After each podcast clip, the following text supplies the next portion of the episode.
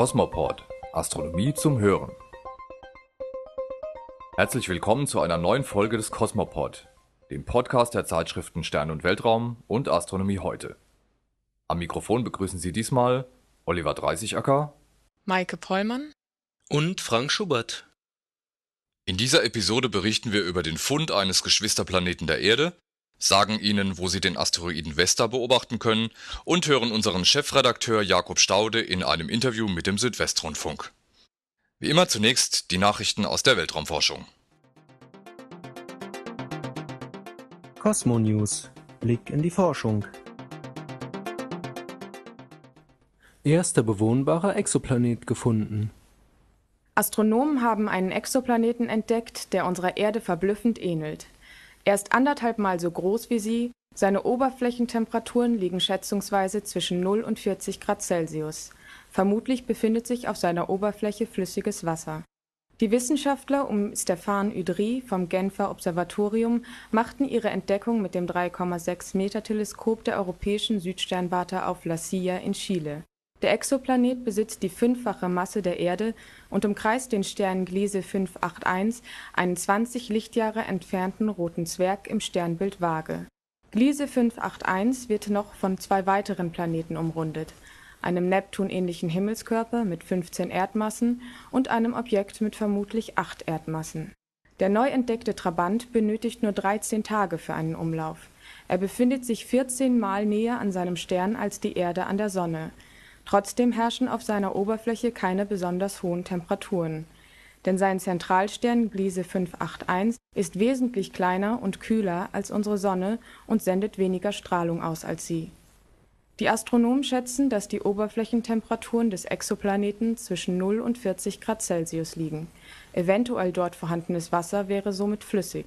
Die Forscher halten es für möglich, dass der Himmelskörper mit Ozean bedeckt ist Flüssiges Wasser gilt als eine Voraussetzung für Leben.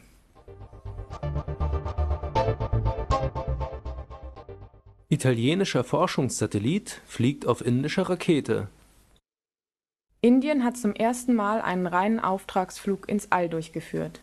Am 23. April schoss die junge Weltraumnation eine PSLV-Trägerrakete in den Kosmos und beförderte damit einen ausländischen Satelliten auf eine Umlaufbahn damit reiht sich Indien in die Liste der Weltraumspediteure ein.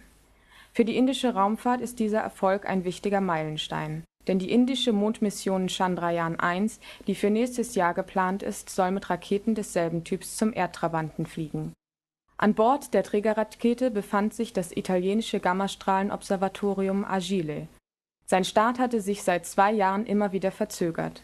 Grund dafür war ein Finanzierungsstreit innerhalb der beteiligten Stellen Jetzt, wo Agile auf seiner 550 Kilometer hohen Umlaufbahn ist, ergänzt es die Messung des europäischen Gammasatelliten Integral. Agile ist in der Lage, harte Röntgen und Gammastrahlen im Energiebereich bis zu 200 Megaelektronenvolt zu messen. In diesem Energiebereich können die Astronomen seit sieben Jahren nicht mehr beobachten, seit nämlich der NASA-Satellit Compton Gamma Ray Observatory außer Betrieb ging. Allerdings wollen die Amerikaner auf dem Gebiet der Gammastrahlenastronomie nachlegen noch in diesem Jahr soll der US-Satellit GLAST starten, der ebenfalls harte Röntgen und Gammastrahlen messen kann.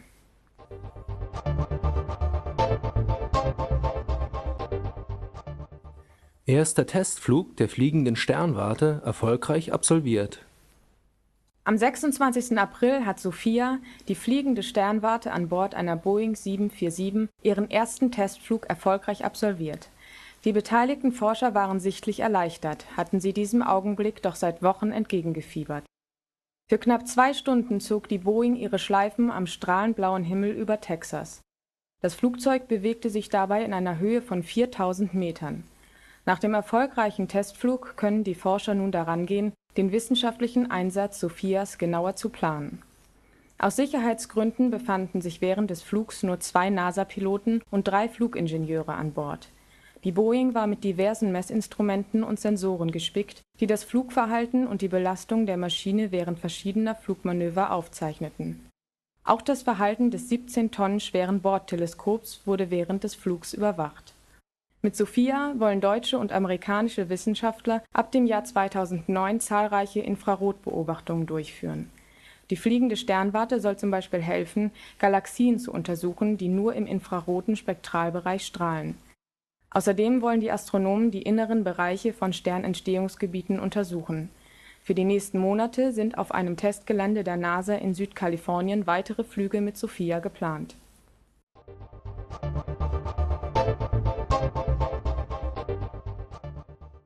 Gefahrenzone um heiße Sterne Extrem heiße Sonnen schaffen um sich herum eine Art Todeszone, in der keine Planeten entstehen können.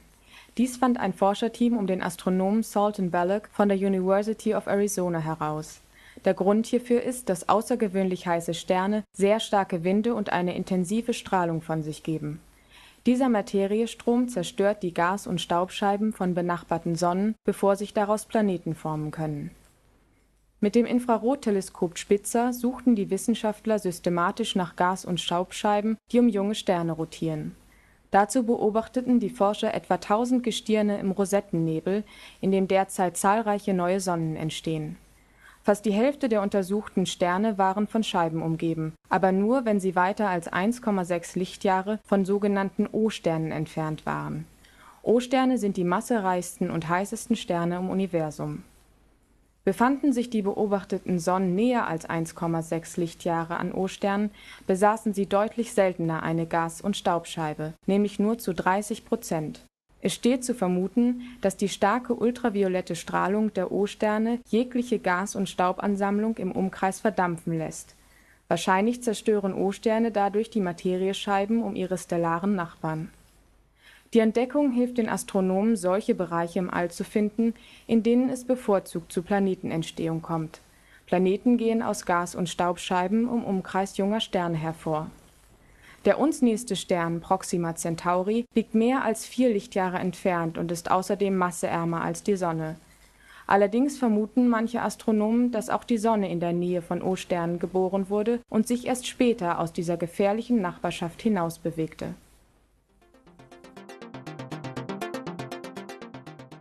Interview: Gefragt und geantwortet.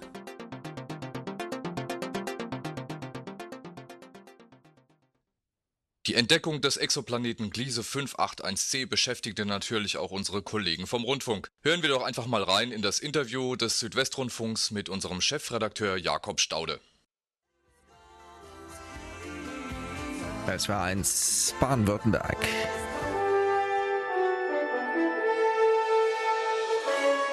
Eine neue Erde irgendwo weit draußen im Universum. Das ist nicht nur für Sternenforscher wirklich eine richtige Sensation. Durch ein Riesenteleskop in Chile haben Forscher einen Planeten entdeckt, der unserer Erde sehr ähnlich sein dürfte. Einen Planeten in einem anderen Sonnensystem, der also nicht um die Sonne, sondern um den kleinen roten Stern Giese 581 kreist. So heißt er.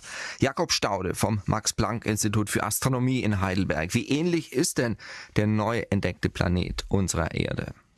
Also die Ähnlichkeit können wir aufgrund des Wissens, das wir heute von diesem Planeten haben, an zwei Punkten festmachen. Zum einen ist das die Masse. Dieser Planet ist fünfmal so schwer wie die Erde. Das heißt, wenn auf der Erde jemand 70 Kilo wiegt, dann wiegt er dann auf diesem Planeten das Fünffache, aber eben nicht eine Tonne oder zehn Tonnen oder das wäre alles möglich. Das heißt also, wenn es da Leben geben würde, dann wäre der Knochenbau dieser Lebewesen gar nicht so anders als das, was wir bei uns kennen. Der andere Aspekt der Ähnlichkeit betrifft die Temperatur. Also der Temperaturbereich auf der Oberfläche dieses neu entdeckten Planeten ist ganz ähnlich wie das, was wir hier auf der Erde so kennen. Kann man denn sagen, ob es Leben auf diesem Planeten gibt oder geben könnte? Also gut, seit gestern wissen wir, dass der Planet überhaupt existiert. Also diese Frage ist natürlich die wichtigste für uns, aber bestimmt auch die am schwierigsten zu beantworten. Soweit sind wir noch nicht. Was kann man da jetzt tun? Was werden da jetzt für Forschungen laufen, um dieses noch zu ergründen? Man wird erstmal schauen, ob der Planet eine Atmosphäre hat. Wir brauchen nur in Anführungsstrichen festzustellen, dass in dieser Atmosphäre freier Sauerstoff ist. Und schon ist die Wahrscheinlichkeit sehr hoch, dass da tatsächlich auch Leben ist. Aber dieses nur, darin liegt der Hase im Pfeffer, denn das sind sehr schwierige Beobachtungen, die noch ziemlich fern sind von dem, was wir machen können. Warum waren Sie und andere Sternenforscher so baff, als Sie von dieser Entdeckung gehört haben? Baff waren wir nicht. Das ist nicht das richtige Wort. Wir haben halt eine Grenze überschritten und das ist die Grenze zwischen Glaube und Wissen. Natürlich war es äh, wahrscheinlich, dass es solche Planeten irgendwo gibt. Aber jetzt wirklich einen vor der Flinte zu haben, sozusagen, einen, den man im Detail untersuchen kann, das ist auch ein großer Unterschied. Es heißt, dass dieser neu entdeckte erdähnliche Planet von uns etwa 20 Lichtjahre entfernt ist. Sprich, kein Mensch wird je dorthin kommen können. Ja, das, äh, so sieht es im Moment aus, ja. Aber es wird wahrscheinlich dabei bleiben. Das Licht braucht von uns bis zum Mond eine Sekunde. Von uns bis zur Sonne acht Minuten. Von uns bis zum nächsten Fixstern drei Jahre. Also da sehen Sie, die Welt im Großen ist ziemlich leer und 20 Jahre, das ist ein ziemliches Stück weit raus. Andererseits ist unsere gesamte Galaxis, das Milchstraßensystem, zu dem die Sonne und das Sonnensystem gehören, 100.000 Lichtjahre groß. Das heißt, diese 20 Lichtjahre, das ist schon auf einer galaktischen Skala eine ganz nahe Nachbarschaft. Jakob Staude war das vom Max-Planck-Institut für Astronomie in Heidelberg über die Neuentdeckung eines Planeten im Universum, der unserer Erde überraschend ähnlich ist. Der neue Planet hat übrigens noch keinen Namen. Soweit das Interview von Michael Lehmann in SWR 1 aktuell.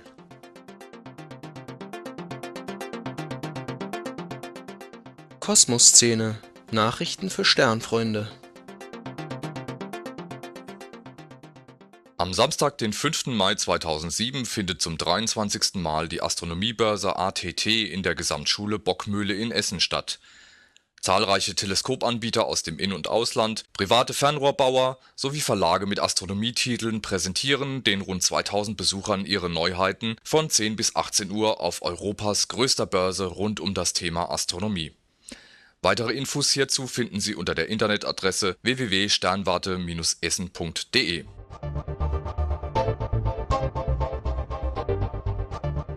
Ebenfalls am Samstag, den 5. Mai, findet der Starport Darmstadt statt, das Ereignis für Science-Fiction-Fans und Raumfahrtinteressierte. Die Veranstaltung wird von Science-Fiction-Freunden aus dem Rhein-Main-Gebiet ausgerichtet.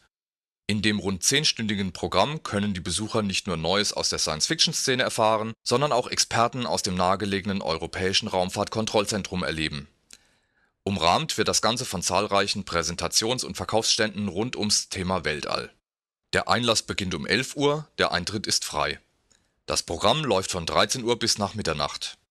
Der Starport Darmstadt findet statt im Saalbau der Gaststätte Stadt Budapest, Heimstättenweg 140, Darmstadt. Weitere Informationen unter www.starport-darmstadt.de Cosmos Sky. Aktuell am Himmel.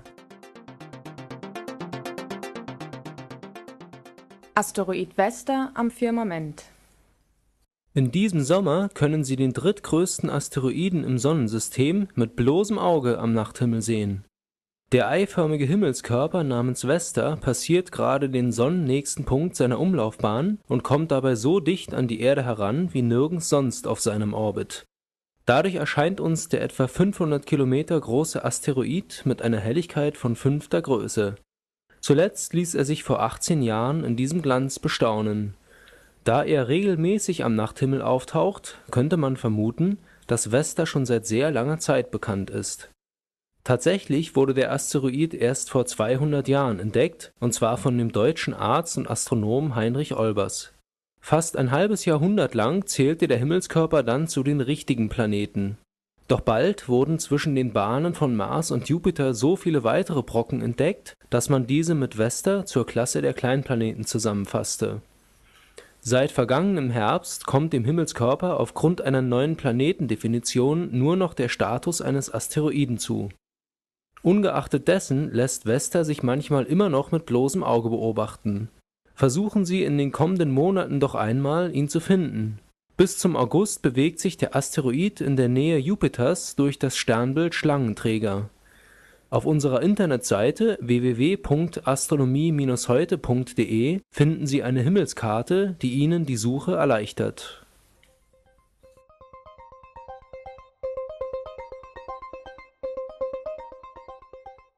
Soweit die neunte Folge des Cosmopod. In der Juni-Ausgabe von Astronomie heute lesen Sie ab dem 16. Mai unter anderem Panspermie. Haben Lebewesen von der Erde andere Himmelskörper besiedelt? Private Raumfahrt in Europa. Eine kritische Bestandsaufnahme unseres Raumfahrtexperten Eugen Reichel.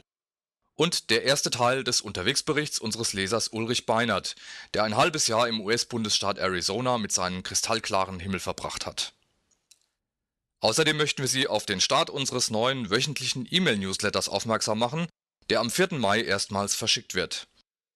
Anmelden können Sie sich auf den Webseiten astronomie-heute.de-newsletter und sow-online.de/newsletter.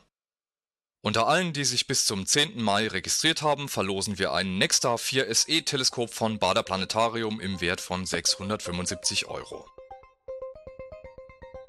Für Ihr Interesse am Cosmopod bedanken sich Oliver Dreißigacker, Maike Pollmann Und Frank Schubert.